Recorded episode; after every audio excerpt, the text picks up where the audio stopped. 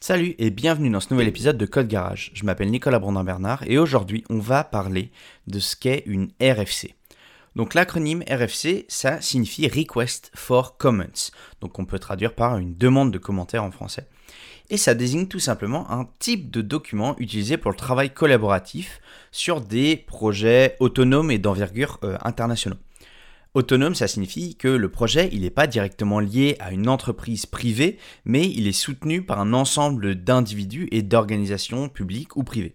Donc en réalité, même si le concept pourrait être appliqué à bien des projets, euh, les RFC, elles ont été créées et elles documentent aujourd'hui un projet majeur, c'est Internet.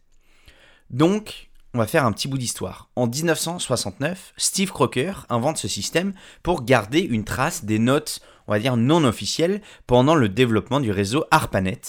Et il rédige donc la RFC 1, appelée aussi euh, Host Software, et qu'il va tout simplement taper à la machine et fera physiquement circuler aux autres personnes en lien avec le projet.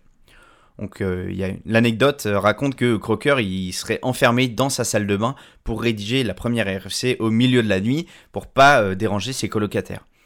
Donc en décembre 1969, les RFC commencent à être partagés sur la première version fonctionnelle d'ARPANET et les fameux working groups qui se forment de manière plus officielle et donc qui rassemblent tous les chercheurs intéressés par le projet euh, comme euh, une sorte de comité informel autour d'une thématique particulière.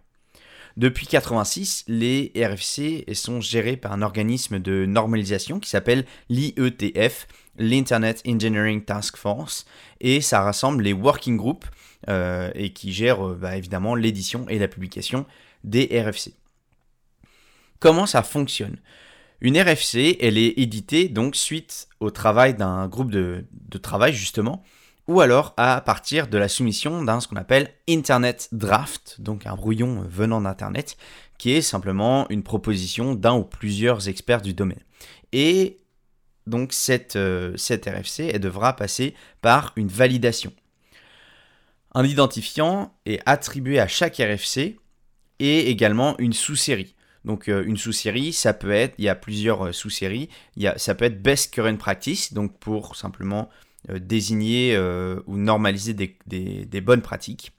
Des FYI, For Your Information, qui sont, on va dire, des trucs un petit peu qui gravitent autour de la spécification. Et Standard, qui vise à standardiser les technologies. Donc si, suite aux commentaires des groupes de travaux, la RFC est modifiée, en fait, on vient jamais modifier une RFC, mais on vient en rédiger une nouvelle avec un nouvel identifiant et qui sera noté euh, comme rendant obsolète la RFC d'origine. Voilà, une RFC, elle n'est jamais éditée, ce sont des documents statiques. Les RFC, elles pourront euh, ensuite être implémentées par les acteurs de l'industrie qui acceptent de suivre les normes décidées par l'IETF. Alors, on a euh, quelques quelques fun facts, c'est que par exemple la numéro 3, 1310, euh, pardon, c'est la première RFC à documenter les RFC elles-mêmes. Voilà, donc ça fait un petit peu méta, mais c'est comme ça. Euh, on a également euh, John Postel, qui a été l'éditeur d'un très grand nombre de RFC au sein de l'IETF.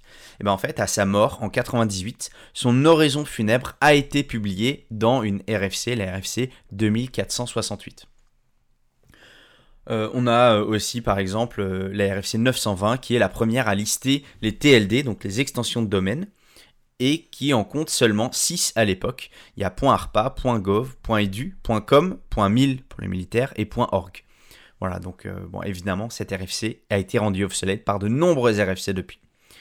Et on a aussi quelques RFC qui sont des canulars, comme la 1149 qui décrit le protocole de transmission réseau par pigeon voyageur.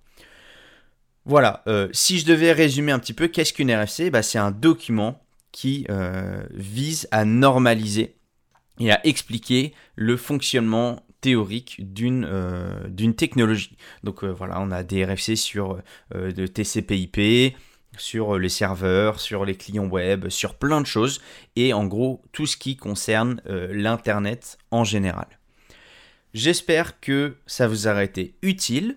Et moi, je vous retrouve sur Code Garage. Alors, Code Garage, qu'est-ce que c'est? C'est une plateforme de formation sur laquelle vous payez un abonnement de 19,99€ par mois et vous avez accès à tous les cours, des cours complets écrits par des experts et d'une grande qualité pour continuer à vous former ou commencer à vous former. Voilà, tout au long de votre vie de développeur ou développeuse.